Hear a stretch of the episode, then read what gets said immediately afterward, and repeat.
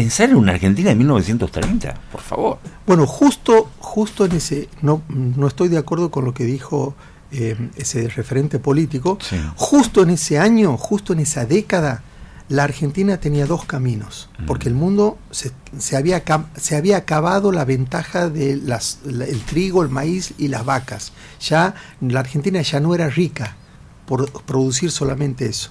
Tenía dos caminos.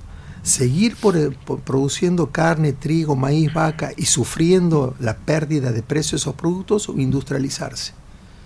Y lamentablemente la Argentina siguió en el camino de los productos sin ningún tipo de valor agregado y explica gran parte de todos los problemas que tenemos hoy. Justo ese año, porque además podríamos haber discutido los años 40, donde la Argentina empezó una tímida industrialización.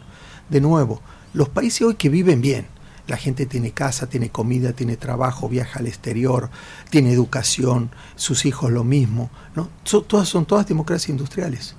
fabrican celulares, computadoras, autos, ¿no? Ese es el camino. Eh, yo creo que muchas veces, bueno, uno puede ser idealista y decir, bueno, están hablando de esto cuando nosotros hoy tenemos una crisis económica y social muy profunda.